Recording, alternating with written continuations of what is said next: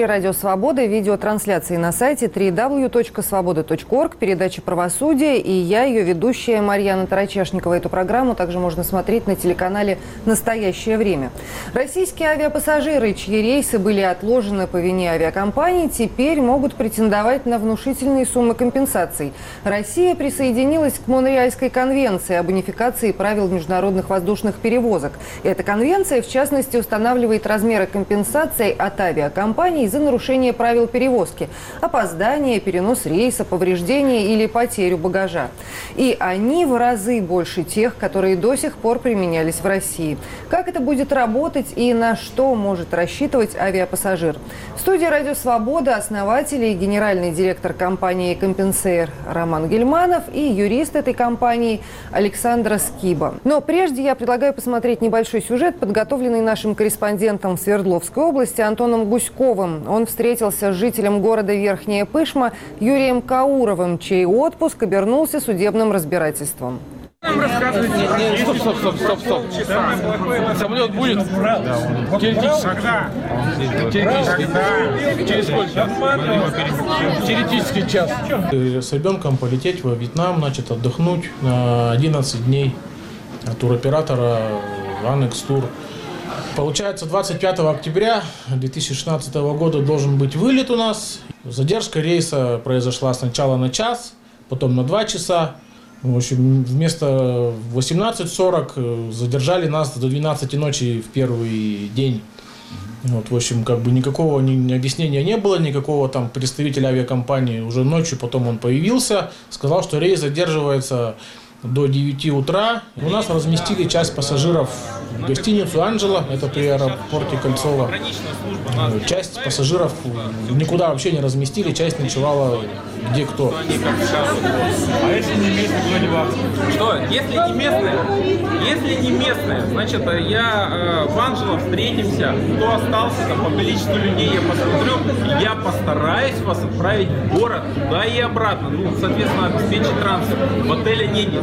Но я точно знаю, что у меня там будет всего лишь э, 50 мест. Все. Половина ночевала просто на внизу, грубо говоря, на лавочках, на креслах. И ничего никто толком не объяснял, потому что даже у кого-то там приступ там Ну, истерики был, у женщине плохо стало, скорую вызвали, девочке там плохо стало. Очень сильная нервозность и непонятно, что Конечно, вообще два дня из отпуска, вообще непонятно, полетим, не полетим, и долетим ли, не долетим, самолет сделают, не сделают. В общем, половина, там сколько-то человек, 12 вообще отказались от отдыха, ну, снялись с рейса потом. Представитель авиакомпании Михаил сказал, что ну, связано с техническими причинами. В 9 утра э, вы улетите. Смотрите на онлайн-табло. Мы, соответственно, на онлайн-табло смотрим, рейс задерживается до 3 часов дня. Соответственно, опять мы по второму кругу прошли все паспортные контроли, поставили нам печати, как бы, ну, таможню все обратно. Обратно с чемоданами пошли в аэропорт. И также сидели в аэропорту без всяких э, объяснений до вечера. Опять также ближе к ночи, часов в 11, в 12 этот Михаил нарисовался, соответственно, там уже людям кому-то плохо стало. У кого-то истерики случались, у кто-то с детьми, все уже злые очень. Также вышел, сказал, что опять самолет поломанный, мы его делаем, и как бы в общем, рейс задерживается опять уже до 27 числа. Ну, сказал железно, утром все улетите. В общем, на следующий день опять утром не улетели. Улетели мы 27 числа. В 15.40 дня мы уже улетели, соответственно, почти двое суток мы мыкались. Я написал по прибытию уже домой, написал претензию в авиакомпанию Азуреер и в туроператору, соответственно, Анекс Тур. Туроператор возместил 2000 с копейками, там 2300. И авиакомпания Azur Air э, еще меньше, ну тоже в районе 2000 они мне, ну, возместили, то есть как бы там, я не знаю, как они это высчитывали все. Ну, смешно, конечно, смешно. Два дня потерянные из отпуска, даже если посчитать вот суммы с общей поездки, то есть это как минимум там, ну, раз в 10 должна быть компенсация больше. Просто даже за, я уже не говорю про моральные, так, про какие-то там, про физические, просто даже вот за, за потерю времени за эти два дня. Они исходили из нижнего предела 120 статьи Воздушного кодекса Российской Федерации, которая стоит 25% от минимального размера оплаты труда. Но не более 50% провозной платы. Наша общественная организация был подан иск в, защи... в интересах Каурова и его, и его дочки с объяснением того, что мы попросили довзыскать с туроператора не- недоплату плюс моральный вред, с авиакомпании увеличить до 50% провозной платы, поскольку у нас имелась справка, сколько стоил перелет.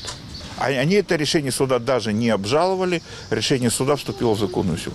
Суд э, э, довзыскал по верхней планке 30 тысяч, по-моему, 400 рублей плюс 10 тысяч морального вреда с авиакомпанией Азур Air. У нас был первый прецедент вообще су- суда, который взыскал по верхней планке, основываясь на 50% провозной платы. Потому что никто никогда, ни один оператор эту провозную плату не показывал.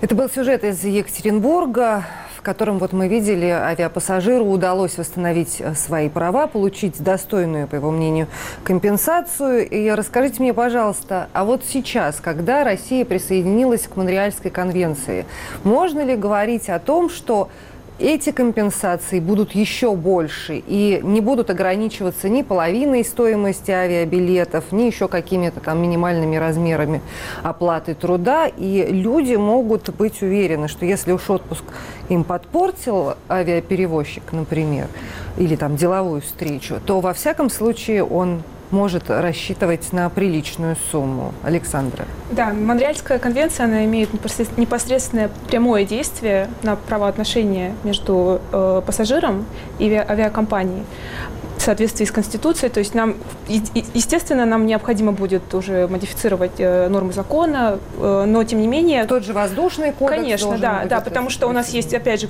как уже было сказано, минимальная, э, максимальная планка, да, то есть эта планка, она должна будет увеличиться. Монреальская конвенция, она увеличивает, она также создает планку, да, но она равняется, если переводить в российские рубли, около 70 тысяч рублей. Это максимальная компенсация, которую пассажир может получить в случае задержки рейса. То есть теперь законодателю необходимо, естественно, предусмотреть, как это э, оговорить в национальном законодательстве, а в рамках судебного производства, естественно, будет необходимо, ну, как, как минимум ссылаться на вот э, недавно Мон- Монреальскую конвенцию для того, чтобы увеличить э, шансы и размер компенсации. Шансы на победу. Конечно. Роман, ну вы можете рассказать в целом, что меняет вот эта вот Монреальская конвенция, к которой Россия присоединилась, одной из последних, наверное, стран, потому что уже 120 участников конвенции с 99 года она действует, а вот наши авиаперевозчики, я так понимаю, лоббировали не присоединение к ней.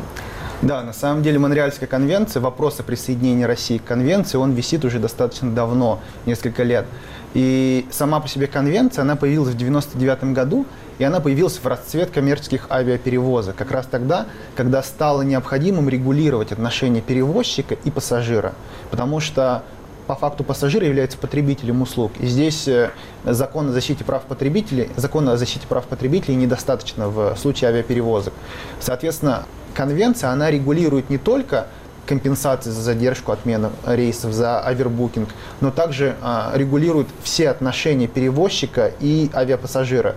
То есть, если, например, случи- случится какое-то бедствие, либо случится какая-то авария, и в данном случае авиаперевозчик обязан компенсировать родственникам или этому человеку какую-то солидную сумму а, в качестве страховки и так далее. Все вот эти аспекты учитывает Монре- Монреальская конвенция. И а, если мы говорим о современных отношениях да, потребителя и производителя услуг, то, безусловно, Монреальская конвенция – это шаг вперед и то, что должно присутствовать в отношении э, между авиапассажиром и перевозчиком. Ну да, до этого Россия же э, действовала, я так понимаю, э, на основании так называемой Варшавской конвенции, а, э, которая регулирует те же взаимоотношения, и там были суммы значительно меньше. Я вот все-таки вас попрошу рассказать, у меня тут тоже есть Да, да, да. шпаргалка, что именно изменится, существенно изменится, помимо того, что сказала Александра, вот с присоединением к Монреальской конвенции. Вот, например, я э, просто смотрю, что э, размер компенсации при утрате перевозчиком багажа в настоящее время не может превышать 600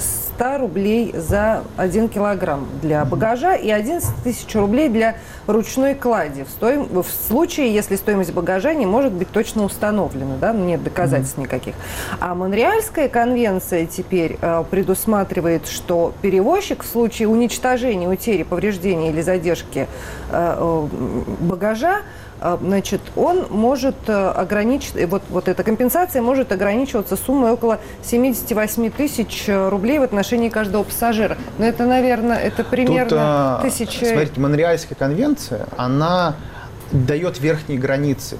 Да, и она позволяет э, внутри государства конкретного, которое подписало данную конвенцию, принять внутреннее регулирование, которое обеспечит механику и порядок расчета компенсаций. А, В общих значениях Монреальская конвенция позволяет э, получить, например, за утерю багажа до 1400 э, евро компенсации. При этом а, есть нюансы, когда а, например, у пассажира есть чеки, подтверждающие все Стоимость, э, стоимость вещей, багажа, например. стоимость вещей, которые были внутри багажа, то сумма может быть увеличена, либо может быть уменьшена. То есть а, вопрос о багаже, он более детальный и более персонализированный, я бы сказал.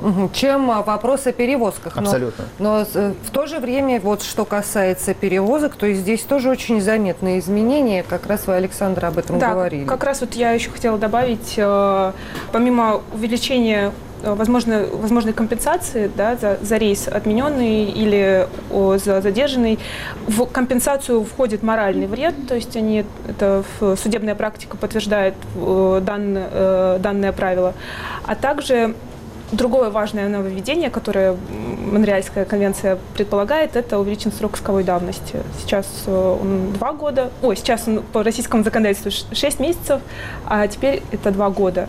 Ну и, конечно, это просто спасение для многих авиапассажиров, тем более, ну, представьте, человек, если там у него отпуск не задался, и он вернулся, и вообще, наверное, не очень хочет об этом вспоминать, или не успел вовремя оформить документы, а теперь можно будет прыгнуть в, Да. в вагон своевременно. Ну, тогда давайте расскажите мне, пожалуйста, вот с самого начала, что делать э, человеку, который вот оказался в той же ситуации, что и Юрий, да, герой сюжета из Екатеринбурга. Вот он прилетел в аэропорт вовремя, и его рейс отменяют. На что он может рассчитывать? Что он может получить? Кому ему обращаться? Нужно ли сразу собирать все бумажки, чеки и прочее, чтобы э, копить доказательства? Или ничего этого не нужно, можно избежать сразу? Если мы говорим непосредственно о ситуации, которая возникает в России, очень хороший совет – это все доказательства, которые у вас, э, возможно, будут на руках, либо вы можете, имеете к ним доступ, лучше их сохранить.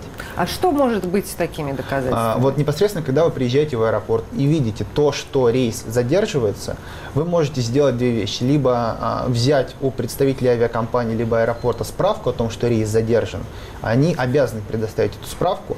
Либо, если они отказываются это сделать, вы можете как минимум сфотографировать табло, где а, видно, что рейс задержан, и об этом Или объявляется отменен? либо отменен. А, Соответственно, это будет первое доказательство, которое а, уже гарантирует вам то, что вас не назовут обманщиками, человеком, желающим получить э, деньги с авиакомпании. Далее, если рейс задерживается на 2 часа, например, то авиакомпания а, должна предоставить вам прохладительные напитки и какие-то снеки. Но для этого, опять же, нужно найти представителя Безусловно, да. А, Это все вещи, которые вам должна предоставить авиакомпания, она должна- предоставить через представителя. Соответственно, если рейс 4 часа, задержка составляет 4 часа или более, вам должны предоставить горячее питание. И после этого регулярно, с интервалом в 3-4 часа, также предоставлять его. В случае- Горячее питание и Да. напитки. Напитки через 2 часа, а горячее питание через 4 часа. А, ну, либо они могут предоставить вам какой-либо ваучер на то, чтобы вы смогли получить это питание э, в каком-нибудь из кафе в аэропорту. В случае, если задержка составляет, либо изначально обозначается 6 часов в ночное время суток, либо 8 часов в дневное, авиакомпания должна предоставить вам а, отель, Гостиницу? отель, да, и трансфер в этот отель, и обратно, соответственно. Также авиакомпания в этот период должна предоставить вам возможность осуществить, осуществить два телефонных звонка, либо отправить имейл. За их счет. Разумеется, да. И в случае, если у вас есть маленький ребенок, также доступ к комнате матери и ребенка. Ну вот смотрите, вы, в принципе, это хорошие вещи, и многие даже знают сейчас авиапассажиры, что им положено какое-то питание, какие-то напитки. Но главная проблема заключается в поиске вот этого самого представителя. Расскажите, пожалуйста, Александр, что делать, если не удается найти этого представителя на месте в аэропорту? Куда-то, может быть, звонить? Нужно ли каким-то образом фиксировать э, то обстоятельство, что никаких представителей компании в аэропорту не было на этот момент? Как себя вести? Да, э, на самом деле, если представителя не оказывается на месте, необходимо обращаться либо на горячую линию самой авиакомпании, либо э, звонить в аэропорт и требовать э, именно, чтобы аэропорт, собственно, прислал данного представителя. Данный факт отсутствие именно представителя также необходимо фиксировать. Это своего рода нарушение со стороны авиакомпании, которое в дальнейшем может быть э, обжаловано и в судебном порядке, и э, с помощью, собственно, влияния на авиакомпанию со стороны органов по защите прав потребителя. Это касается именно в основном европейских э, авиакомпаний. Например, в соответствии с европейским регламентом, то есть представители должны появиться вовремя, они также должны об- объяснить все права и обязанности пассажиров, на, право на отказ от рейса, э, либо право на замену рейса на ближайший рейс в случае от- отмены рейса. Поэтому в случае, если такого не происходит, органы по защите прав потребителей очень, очень сильно штрафуют авиакомпании. Мгм, Да, но вот вы говорите, европейские ком- ком- компании, у них там вот такой регламент. А какой регламент у российских компаний? Есть у российских компаний регламент? Ведь очень часто люди как раз летают вполне себе российскими. Практически у российских авиакомпаний регламента, который создан на базе Монреальской конвенции, нет. Да, мы только идем к этому. И по нашим прогнозам это может произойти ближе к 2018 году. В текущий момент все, что есть, это непосредственно федеральные авиационные правила, да, и э, а, кодекс, соответственно, Воздушный кодекс. кодекс да, Российской Федерации, который регулирует эти отношения. Также вот к предыдущему вопросу я хочу добавить такой момент, что если, к сожалению, вам не удается найти авиакомпанию, представителя авиакомпании, э, получить, вступить с ними в контакт, то а, вы просто можете на свои средства приобрести данные вещи, напитки, питание, отель, гостиницу, сохранить все чеки и далее в судебном порядке обжаловать, либо в досудебном попытаться обжаловать и возместить эти, эти расходы. А в данном случае шансы возместить данные расходы будут достаточно велики, потому что есть конкретные регламенты, а, которые а, вам это помогут сделать. Соответственно, необходимо вот эти чеки обязательно сохранять. Ну, понятно. Вообще сохранять все, фиксировать, фотографировать, вести видеосъемку, Да, это попадает наверное. как раз под убытки, собственно, которые э, человек понес и дол- должен будет понести в дальнейшем для э, восстановления своего э, состояния, да, в котором он находился до этих правонарушений со стороны авиакомпании.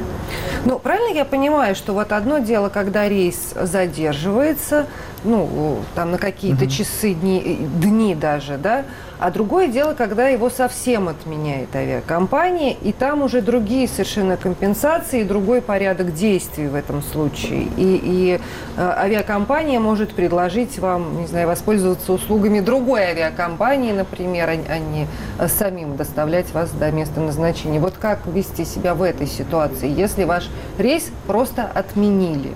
Уже вы находитесь в аэропорту и узнали о том, что ваш рейс отменили. Да, на самом деле ситуация кажется другой, но она очень схожая. Да, так как а, в случае задержки мы фиксируем время опоздания попадания в конечный пункт. В случае с отменой рейса авиакомпания а, должна либо возместить вам полностью расходы на билет, который, который вы понесли, а, либо предоставить вам альтернативный способ а, попадания в пункт назначения. Это может быть рейс этой авиакомпании, это может быть рейс другой авиакомпании, это может быть комбинация рейс плюс автобус, неважно. Они должны доставить вас в конечный пункт. Если мы говорим о компенсации, то считается время опоздания попадания в конечный пункт, и исходя из этого времени идет непосредственно расчет суммы компенсации, которую Там как- обязаны как-то выплатить авиакомпания. индексируется, что ли, это? Ну, что-то на что-то перемножается или как? Ну, вот. Если мы говорим, например, о европейской системе расчета, да, то там э, важны два фактора. Это количество часов опоздания, попадания в конечный пункт, и расстояние от пункта назначения до э, изначального пункта. Соответственно, вот эти два фактора, они влияют на расчет. В случае, если мы говорим о российском законодательстве, здесь расстояние... внутренних. Да, расстояние большого значения не играет, учитывается час задержки, да, и количество часов. Правильно общее. я понимаю? Вот, кстати, это очень важно, мне кажется, э, разъяснить. э, То, что вот эта Монреальская конвенция, к которой Россия присоединилась, она будет распространяться в том числе и на внутренние авиаперевозки, или же она касается только э, перелетов за рубеж? Вот там что-то Нет, она действительно распространяется исключительно в рамках э, Ро- Российской Федерации. Э, Также она действует, если вылет был из Российской Федерации и в страну подписан данной кон- конвенции. То есть э, непосредственно, то есть две стороны именно прилета и вылета рейса, они должны принимать участие в этой кон- конвенции. Потому что я помню, вот несколько лет назад, когда мы делали похожую передачу про защиту прав авиапассажиров, то э, тогда мне гости в студии рассказывали, что, ну, если вы хотите большие компенсации получить, летайте не российскими авиакомпаниями, летайте зарубежными, теми, кто является участниками конвенции, вам там больше повезет в случае э, чего. Ну, на самом деле повезет именно в, э, в плане обратной связи от авиакомпаний, потому что, как правило, европейские авиакомпании, они предусматривают определенную процедуру, да, то есть это не обязательно нужно направлять претензию, э, э, подписывать эту То претензию. есть они даже не будут дожидаться вообще вот возникновения такой ситуации, Да. в аэропорту вам по- помогут. Они, во-первых, в аэропор- в аэропорту помогут, если такая ситуация происходит, например, с, с, там, с австрийскими авиалиниями, а, вы можете, например, заполнить форму по взысканию компенсации у них на сайте, ввести необходимые данные, например, номер букинга, ну, номер бронирования, номер билета, и они, собственно, не требуя уже дальнейших каких-то э, там, до отправлений всех документов, они вам э, присылают подтверждение о выплате компенсации. Вы в дальнейшем указываете свои банковские реквизиты, либо они присылают денежные средства уже на э, счет, с которого были куплены данные билеты. То есть там процедура она намного транспарентнее, намного быстрее, чем у нас. То есть не надо не ходить ни в какие суды и не писать никакие претензии Ну, с это на с самом деле- заказными письмами, Это на самом деле идеальный сценарий сейчас был рассказан. Да, Так я не думаю, что я думаю, что так бывает в долях процентов случаев, да, потому что если авиакомпания даже в европейском праве, в европейском регулировании есть несколько пунктов, которые позволяют авиакомпании не платить компенсацию. Да, это пункты, так скажем, форс-мажорные обстоятельства. Если э, у авиакомпании присутствует хоть малейшая возможность как-то отнести случаи задержки отмены к этим э, пунктам, это, например, политические беспорядки, это плохие погодные условия, Забастовка забастовки, каких-то. какие- какие-то условия, ме- метеоусловия неподходящие, то авиакомпания будет относить свою задержку именно к этим причинам и отказываться к выплате компенсации. Ой, тогда скажите, пожалуйста, а в каких случаях задержка рейса или отмена рейса происходит именно по, ви- по вине авиакомпании? Вот какие случаи признаются таковыми? Понятно, что это не погодные условия там, и не забастовки диспетчеров, а что? А вс- Все технические проблемы по факту, они являются виной авиакомпании. Потому что, когда авиакомпания говорит, что мы задерживаем рейс ввиду того, что обнаружили какие-то неисправности в самолете, это является прямой виной авиакомпании, потому что они не подготовили самолет к полету. А, И если мы говорим, в принципе, о широком спектре причин, то все они всегда практически укладываются а, в список технических причин, технических причин задержки. Если мы говорим, например, например о лоукостерах, да, когда а, самолет делает несколько перелетов в день подряд, то задержка одного перелета влечет с собой задержку сразу нескольких Ну, перелетов, конечно, которые они же как после. челноки туда-сюда Да. летают. Вот. И а, такие причины также являются причинами, а, которые можно отнести к вине авиакомпании и требовать компенсации. На самом деле, я вот, э, опять же, это все сценарий европе- по европейскому праву. В России очень часто технические проблемы в судебной практике, они все-таки считаются как... э, Форс-мажором? Форс-мажорные, да. То есть, и это прописано в Воздушном кодексе о том, что если авиаперевозчик отказывается э, выполнять свои обязательства в в пере- пере- перевозке и ссылается на то, что необходимо было исправить дефекты, э, которые бы могли повлечь определенные последствия, да, там, э, то это должно считаться форс-мажором. На самом деле здесь э, всегда вопрос возникает об обязанности коммерсанта да, сделать все необходимые шаги для того, чтобы данное исполнение, оно, собственно, имело место быть. Но вот э, в данном случае э, воздушный кодекс, он более специализированный закон, и он в некотором плане гражданский кодекс, он э, отражает и говорит, вот, что это можно считать технически, технические вот эти неполадки можно считать как форс-мажор. То есть на, на этом все наши авиакомпании в судебной практике они и э, выходят да, из, чистыми из воды. Я думаю, это вопрос создания судебной практики, собственно, которым мы занимаемся. Да, понятно. Вот немножечко о судебной практике мы попозже поговорим, потому что не все люди доходят до суда вот с угу. подобными исками, что-то можно решить в претензионном порядке. Ну, просто чтобы вот два раза не, не вставать еще до того, как мы не пошли в суд. А что делать человеку, который по вине авиакомпании потерял свой багаж? Да, вот мы более-менее разобрались с задержками рейсов. А если ваш багаж потерян, улетел не туда, прилетел не в тот день или вообще никогда не вернулся. Вот каким образом здесь себя вести и на что можно рассчитывать теперь, mm-hmm. после того, как Россия стала э, участницей э, Монреальской конвенции? Ну, на самом деле, в первую очередь, э, если вы не обнаруживаете свой багаж э, на ленте, необходимо обратиться к представителю авиакомпании и заполнить э, таможенную декларацию. Это первое, что, что стоит сделать, не выходя из зоны, грин-зон, в дальнейшем э, данный факт он протоколируется, багаж не доставлен, у вас есть примерно три недели на то, чтобы дождаться свой багаж. Вы указываете как раз в, в этой форме э, именно куда данный багаж должен приехать. Он, это все выполняется за счет э, авиакомпании, естественно. И в случае, если ваш багаж в это время не, при, не прибыл к вам, это трактуется со стороны э, э, воздушного кодекса как утеря багажа. В дальнейшем... То есть если в течение трех недель вы ничего не узнали о судьбе своего да. чемодана, то можете да. а, вообще, даже если вам его когда-нибудь вернут или нет? А, нет, то есть вот это как раз э, те ограничения, которые устанавливаются воздушным кодексом. Э, смотрите, дальше ситуация, она тоже есть некоторые исключения да, из правил. То есть иногда багаж, он э, в силу того, что в принципе само состояние багажа, оно было э, не, как они говорят, неадекватным, да, то есть э, багаж иногда может быть э, неисправен и так далее. То есть произошли какие-то определенные... В смысле, чемодан не Чемодан, да, да. Да. То есть э, это также могло повлечь. То есть здесь есть тоже некоторые исключения, на которые авиакомпания может, собственно, нажать, сказать, что... Или, например... А как вот в такой ситуации быть? Но как тогда доказать, что у тебя был хороший чемодан, у него все закрывалось и все застегивалось? Если вот с одной стороны ты, который так говоришь, и с другой стороны представитель авиакомпании, который заявляет «нет», чемодан вообще никуда не годился, он сразу начал раскрываться тут же на месте, и поэтому не виноваты. В данном случае очень хорошая практика, я сам это использую, когда путешествую, я всегда фотографирую чемодан, если отправляю его на ленту, чтобы, во-первых, не забыть, как он выглядит, да, это очень важно, вот. И, во-вторых, чтобы а, в случае чего я мог показать, во-первых, сотрудникам аэропорта, как выглядел мой чемодан.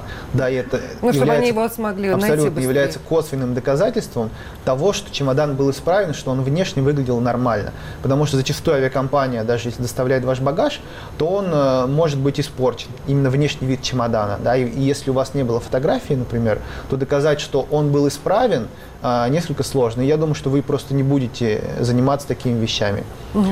Вот, в случае, а, например, ожидания, как мы сказали, три недели, да, срок, при этом а, некоторые авиакомпании, если углубиться в чтение правил, они указывают у себя на сайте, что срок у них короче. Да? Поэтому, если случилась именно потеря либо задержка багажа, в момент, к сожалению, получения вы не знаете, это задержка или потеря, да, следует ознакомиться, как непосредственно эта авиакомпания работает с, со случаем потери задержки багажа и руководствоваться в первую очередь правилами авиакомпании. Угу. А дальше уже всеми конвенциями и прочими законами.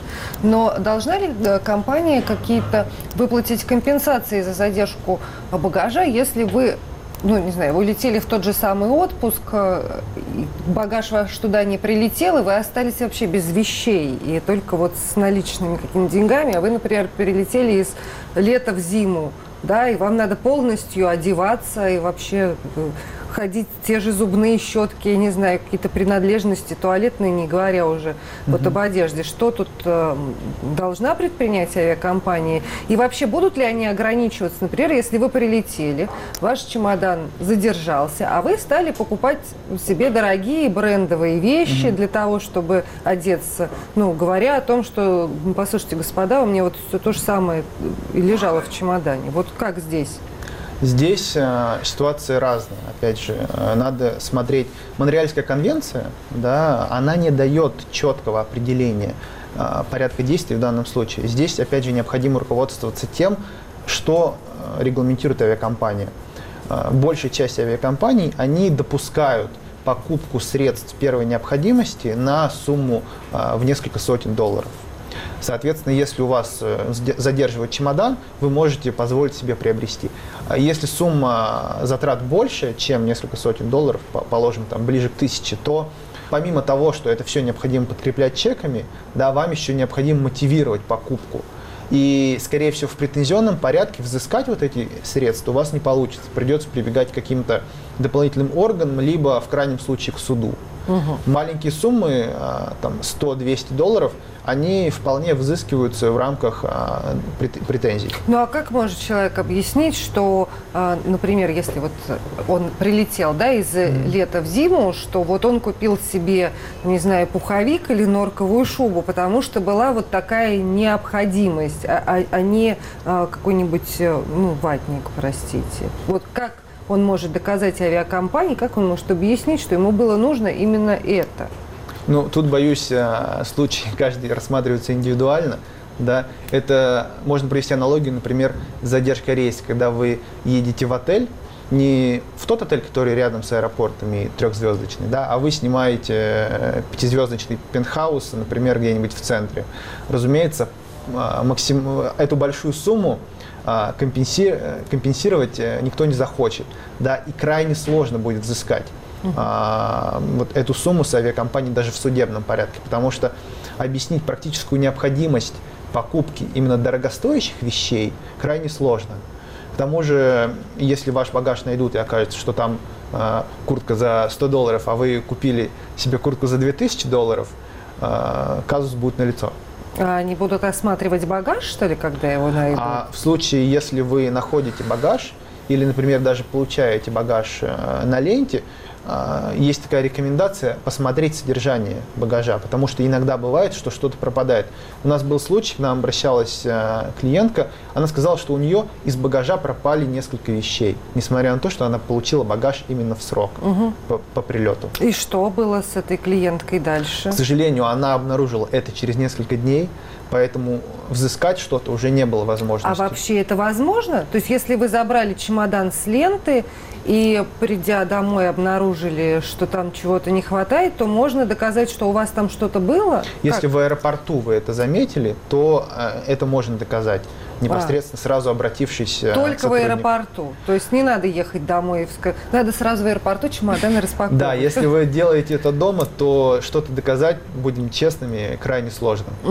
И потом некоторые пассажиры, они делают оценку имущества, которое они все-таки передают на, в качестве багажа, да, э, и после этого есть возможность сверить, да, э, хоть как минимум э, именно в аэропорту, потому что, потому что, например, многие люди, они, как правило, не делают опись, э, то есть не, декларируют то, что они... Ну, слушайте, а кто станет делать опись своих вещей, если едет в отдых, ну, м, на отдых, если это не человек, который, ну, как их раньше называли, челноки, не человек, который специально ехал куда-нибудь там в тот же Милан за- отовариваться, чтобы потом привезти это в Москву и здесь пр- продавать в три дорого, да, какие-то В вещи? первую очередь он не будет делать опись, чтобы не платить налог, если да.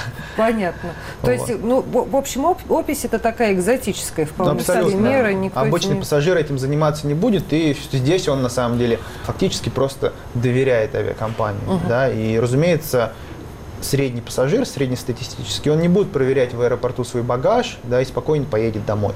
Случай а, с, потерей, с потерей вещей из багажа, он редкий, но, к сожалению, он имеет место быть. да, ну хорошо, а даже если вы обнаружили это уже в аэропорту, как вы докажете, что оно у вас там в принципе было? Ну вот вы получили багаж с ленты, открыли тут же чемодан, как человек, посмотревший передачу и послушавший с- э, ваши советы, обнаружили, что вот чего-то там нет. И Вы непосредственно сразу обращаетесь к сотрудникам авиакомпании, да, и демонстрируете, что а, там таких-то вещей у вас не достает. да, но вы же не фотографировали свой багаж до того, как складывали в чемодан. Со- Сотрудники ави- авиакомпании же не знают, что у вас там лежало до этого. Ну, Ну, как они должны вам на слово, получается, поверить?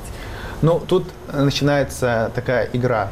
Да, сотрудники авиакомпаний, они э, принимают вашу претензию, и если, соответственно, они сочтут это обоснованным, да, и вещи, которые вы декларируете потерянными, если это вполне адекватные какие-то вещи, это одежда и так далее, то вот это заявление, ваша декларация, она, соответственно, идет в работу. Да, если вы говорите, что а, я неожиданно потерял а, наличными 20 тысяч евро в своем чемодане, то первый вопрос будет, почему вы их не задекларировали изначально. К- Если вы везете какие-то ценные вещи, то вы изначально их декларируете. Если вещи не, не представляют большой ценности, да, то со стороны авиакомпании нет причин вам не доверять, потому что средний человек, он не будет заниматься вот этой бюрократической работой для того, чтобы взыскать э, какие-то э, там, 20-30 долларов за футболку. Ну, понятно. То есть это уже... Либо нужно быть э, отпетым мошенником, грубо говоря, чтобы таким образом зарабатывать. Ну, наверное, авиакомпании знают таких пассажиров Абсолютно. и как-то их э, держат на контроле.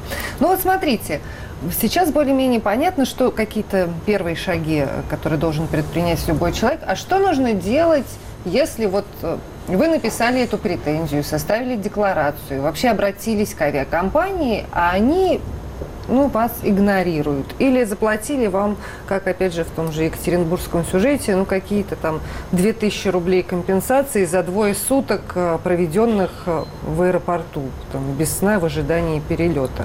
Что делать дальше? Как идти в суд? С чем идти в суд? В какой суд идти? Смотрите, у нас есть 30 дней на ответ от авиакомпании на претензию. Претензию мы всегда должны отправлять по почте, чтобы зафиксировать факт Заказным письмом, Конечно, с да, да, да. и описью вложений. Конечно, да. То есть необходимо приложить э, все необходимые подтверждающие документы, ваш перелет, непосредственно претензию со- с, э, с точными требованиями, что мы хотим получить от авиакомпании, и направляем э, на юридический адрес авиакомпании. Ой, подождите, вот, кстати, точные требования, что мы хотим получить. А что можно получить от компании? Например, в случае задержки рейса. Ну, во-первых, компенсацию, Ком- собственно, да. за задержку, да? А еще что? Наверняка мы- Убытки, да, убытки, э, которые включают как понесенные убытки и убытки, которые человек понесет в Как раз дальнейшем. То, да, извини, Да. что а, я говорил о том, что человек имеет право, пассажир имеет право получить, находясь в аэропорту. Да, это име- имеется в виду это эти убытки, которые он несет в процессе Ну, ожидания понятно. рейса. Например, да. он покупал себе продукты Абсолютно, или да. был вынужден бронировать э, Гостиницу. гостиницу за свой счет. Так, а может ли он рассчитывать на компенсацию э, убытков, вызванных тем, что он не прилетел вовремя куда-то? Ну, например, у него была деловая встреча запланирована. Где-то он летел, не знаю, из э, Москвы в Петербург. и Ему нужно было быть в это время, там он клиент, партнер, еще кто-то. И он не попал, и, соответственно, не состоялась какая-то сделка. Вот можно упущенную выгоду э, в таком случае? На самом деле крайне сложно, потому что суды очень скептически относятся к тому, возможно, была бы эта сделка совершена, не была, э, оценки этой сделки. Поэтому здесь, э, как, как, как правило, практика, она все-таки играет против пассажиров. Здесь уже смотрит э, авиакомпания, она в- очень-очень короткой перспективе, то есть те убытки, которые человек понесет именно непосредственно в рамках э, статуса пассажира, то есть покупки следующей- следующего билета, отмены, может быть, э, дальнейшего трансфера и так далее. То есть, э, к сожалению, практика, она еще не сложилась таким образом, что суды общей юрисдикции в данном случае э, учитывали бы те убытки, которые человек понес, упущенную выгоду, которую человек понес э, вследствие от- отмены рейса. Ну, либо если вы действительно можете ее доказать, ну, как в случае, если, например, адвокат летит на встречу со своим доверителем, и а, он знает, что у него почасовая оплата вот такая-то, Да, и да, он не верно. прилетел, и, и есть возможности все это подтвердить документально, Да. тогда, наверное. А вот вы сказали м, по поводу дальнейшего трансфера или дальнейшего продвижения, а можно ли рассчитывать на какую-то дополнительную сверхкомпенсацию за то, что по вине одного из переводчиков, э, перевозчиков вы не, не успели на следующий рейс или поезд, или там автобус, и поэтому не приехали куда-то вовремя. Ну, не знаю, вы, например, собирались в круиз, а, купили вот э, билеты на этот круизный лайнер, но из-за того, что вылет ваш задержался, вы, когда оказались на причале, то ваш э, теплоход уже ушел. Да, конечно, это входит как раз э, в предмет, предмет убытков. И вы также можете, вот те дни, которые вы уп- упустили, или, например, как с круизом, как правило, вы упустили всю поездку, да, то есть вы можете потребовать компенсации, э, точнее, выплаты убытков за данные, за данные э, упущения. Ну да, ключевое Да. слово можете, Да. ключевые слова можете потребовать. Не факт, что вам И, к слову, если мы говорим о рейсах с пересадкой, да, и, например, задержки первого сегмента, зачастую рейс с пересадкой выполняется одной авиакомпанией, и вы бронируете его целиком.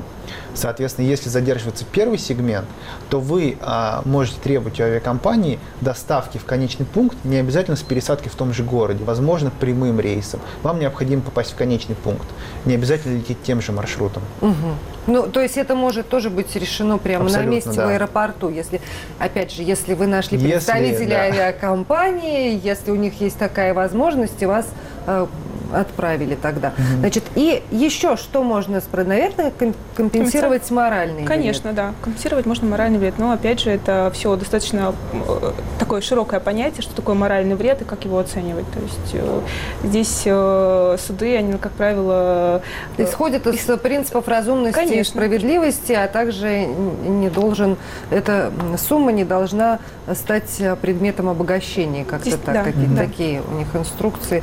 Но, наверное, все-таки судья войдет в положение э, истца, если вот была история, например, с теплоходом и отменой круиза, и, может быть, там э, что-то добавить. Тут учитывается уже, на- наверное, наличие, наличие семьи, да, то есть детей, и вот в совокупности зачастую людей-инвалидов, да, с ограниченными возможностями, не допускают э, э, в связи с отменой или задержкой. То есть это также учитывается в- совокупности и выносится уже определенное э, решение. Но вам известны какие-то максимальные суммы компенсации морального вреда российскими судами? Вот в случаях э, споров э, по искам авиапассажиров. Нет, они, как правило, м- максимальные не могу назвать, но они достаточно маленькие. То есть, если, например, сравнивать с американской да, системой права, там, э, англосаксонской, то есть, то там, как правило, моральный вред, он э, оценивается в сотни тысяч, миллион, да, то есть, вот эти все случаи с Макдональдсом, как- и они носят э, характер превентивный, да, то есть, ну, дабы наказать э, коммерсанта за нарушение и дальнейшее... То есть, И дать понять Конечно, остальным, да. как поступать не нужно, Да, иначе да. с вами произойдет. Э, У нас эта система именно не работает, и поэтому суды идут достаточно по, по минимальным, да, вот. э, Ну, то есть это десятки тысяч где-то. Да, да, не это- со- это не никак сотни, не сотни нет. тысяч. Да, в- российской системе судебной э, лучше не рассчитывать. Это, возможно, будет приятным бонусом, но изначально все-таки стоит именно рассчитывать на возмещение убытков, которые вы понесли по тем пунктам, которые мы обсудили. И именно убытков, и для этого первую собирать очередь, все, да. все, все, все чеки, Абсолютно. потому что что уж там будет с моральным вредом, непонятно. Ну, вот вы теперь знаете, что можно требовать у авиакомпании, которая вовремя не ответила на вашу пред... А, кстати, штрафуют ли авиакомпании? Потому что закон о защите прав потребителей российский предусматривает штраф в случае, если компания не добровольно, э, не ответила добровольно на претензии э, потребителя. Да? С авиакомпаниями это работает, а к этому какой-то еще прибавится штраф. Ну, на самом деле, жалобы на авиакомпании, они достаточно редкие в органы по защите прав потребителей редкое явление, поэтому вопрос еще в эффективности, но нет определенных кейсов, да, прецедентов, которые вот можно было сказать, что авиакомпания была сильно оштрафована за то, что она не отвечала. Я имею в виду не тот штраф, который платится в казну, а тот штраф, который суд назначает в пользу потребителя за недобровольное исполнение э, ну, каких-то своих обязательств. Ну, как, не знаю, в случае там с холодильником каким-нибудь или диваном, который не вовремя доставили, или там автомобилем, там же суд может назначить еще какой-то штраф, и он идет как раз в, казну. в- нет, в карман, в карман потребителя, а не А, бюджета. Вот в случае с авиакомпаниями такие штрафы предусмотрены или нет? Это как-то... Ну, э, по нашему опыту, да, у нас непосредственно э, с российской судебной практикой не очень много э, опыта. Вот, э, э, таких штрафов нет. Да, это опять же относится к тому, что э, в первую очередь э, суд будет возмещать то, те убытки, которые вы понесли. Понятно. Поэтому все- какие- всё- что-то сверх это вряд ли. И на это изначально не стоит рассчитывать. Ну, то есть я правильно понимаю, что в суд нужно нести вот все те бумажки, чеки, квитанции, фотографии, Абсолютно, видеозаписи, которые вы делали в аэропорту или там после того, как вышли из аэропорта? Лучше это нести сразу в претензии к авиакомпании, да, чтобы авиакомпания а, сразу оценила ситуацию и была заинтересована не доводить это до суда, потому что это время, а, это лишние, лишняя бумажная волокита, которая никому не нужна. Ну, Понятно. Другое дело, что авиакомпании можно показать, наверное, копии этих документов. Ну, суд- разумеется, да. А суду нужны Безусловно. будут Оригиналы а, никогда не ориги- надо отправлять авиакомпании, естественно, Потому что конечно. письмо может не Да. дойти. Да. Случайным совершенно образом, а вы случайным, да. лишитесь э, всей своей доказательной базы. Сколько времени такие дела рассматриваются в судах? И, кстати, в какой суд нести? Потому- Очень долго же э, шли разные споры, и потом какие-то поблажки для потребителей э, были включены в законодательство. Вот в случае с авиакомпанией нужно судиться по месту ее нахождения, по месту жительства пассажира. Вот как? Да, Кто? смотрите, э, у э, истца, в данном случае пассажира, у него есть э, право выбрать, куда он может подать э, свой, свой иск. Он может быть по, месту нахождения, собственно, истца. Также сейчас Монреальская конвенция, она позволяет подавать по месту нахождения ответчика. Ну, например, у нас авиакомпания Air France, да, они, допустим, у них есть представительство в России. Вы можете э, в силу того, чтобы там побыстрее как-то разрешить споры, и- и вы можете подать именно по месту нахождения ответчика. То есть у пассажира есть сейчас такая вариативность, да, все зависит также от того, где был рейс совершен. э, То есть вам не обязательно ехать, например, во Францию для того, чтобы Нет, конечно. судиться с Air France. Если Нет. у них есть представительство на территории России, то Монреальская конвенция Конечно. дает такую Да, возможность. А раньше этой возможности не было у А? Ну, на самом деле, в таких случаях, как правило, у нас закон о защите прав, о, э, нас закон о защите прав потребителей, он предусматривает э, право пассажира обращаться по месту его нахождения, поэтому, как правило, такие иски, они рассматривались в одностороннем, ну, без, без, без э, присутствия ответчика. В, либо, то есть, там был, например, представитель ответчика.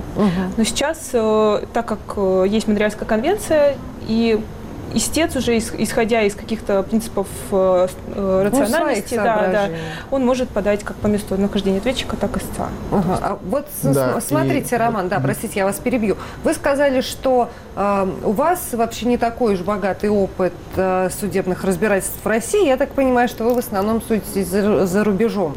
Да? Можете ли вы э, ну, как-то сравнить, как подход судей российских и, например, европейских вот так, э, по аналогичным требованиям пассажиров? Ну, пос- Да, вот я, кстати, на этот предмет хотел добавить то, что а, несмотря на то, что возможность выбора у пассажира есть, когда мы работаем, мы стараемся все-таки нести дела в суды европейские.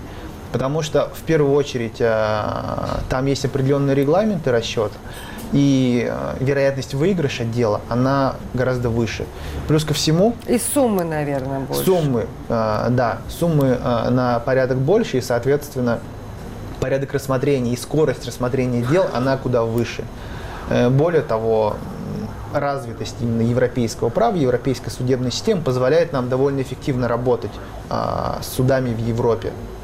Да, здесь тоже также необходимо отметить, что, в принципе, регламент, он подразумевает создание определенных органов по защите прав пассажиров, а также создание таких институтов, как альтернативные э, механизмы разрешения ну, споров. Ну, медиация, Конечно, наверное. да. А также э, процедура, процедура, которая называется small claims, когда тебе нет необходимости непосредственно являться в, на заседание, ты заполняешь документы, отправляешь данные документы, например, э, выбираешь э, страну, например, страну вылета, Франция, и ты отправляешь все документы во Францию и заполняешь определенную форму.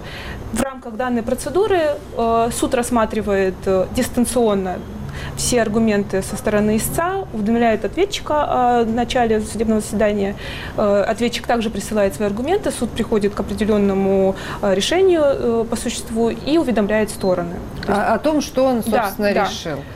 Да. Ну, это немножко есть, похоже на российский судебный приказ, наверное, это, да, когда никого из, никто из сторон да, не потому что там... Вместе с тем, да, когда, то есть, когда мы работаем с европейскими судами, получается, что пассажиру, который находится, например, в Перми, в Самаре или в Екатеринбурге, ему нет необходимости ехать ни в Москву, ни в европейскую страну, где идет судопроизводство. То есть мы все делаем дистанционно. В этом плюс и европейской системы, и аргументы э, в ту сторону, что мы работаем непосредственно больше с европейскими судами.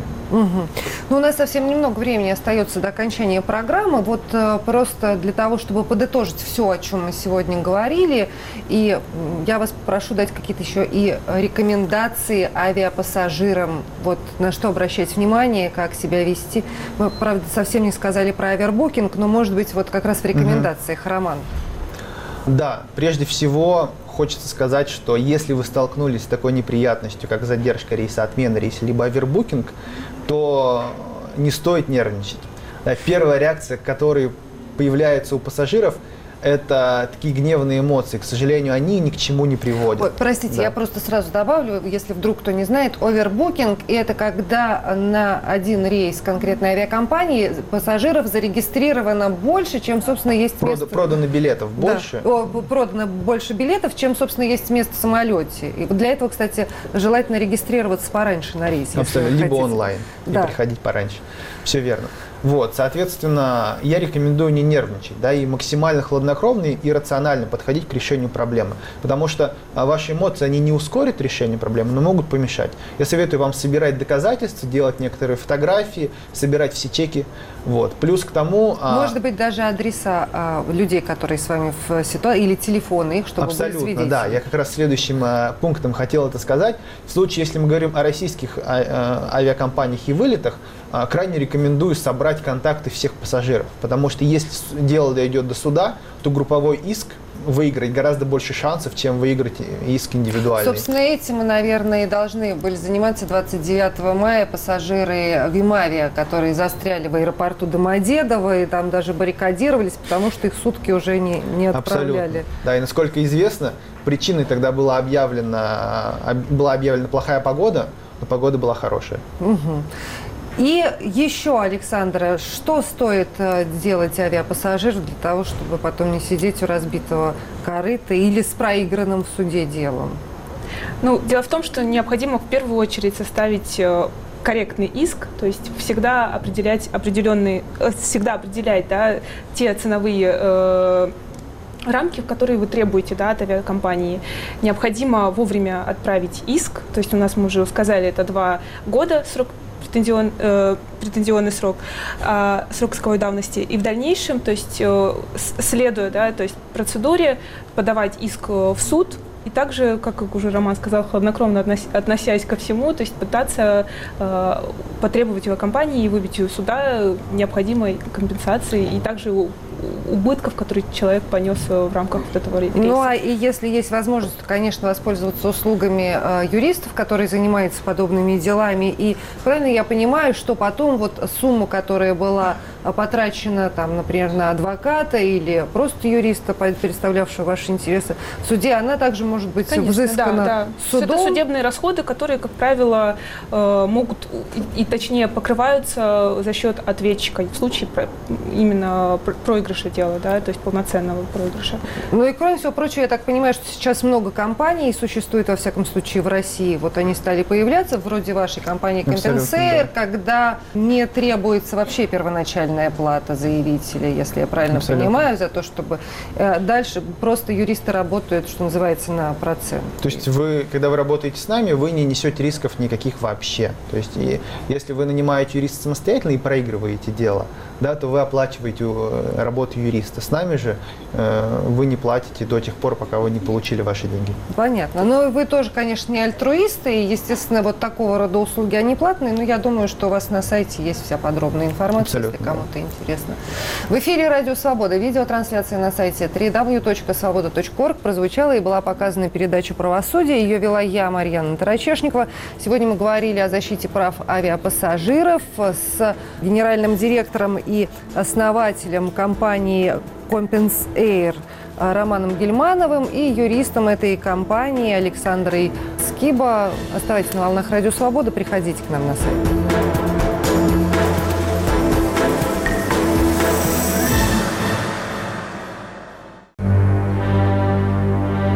Какую Россию мы оставим нашим детям?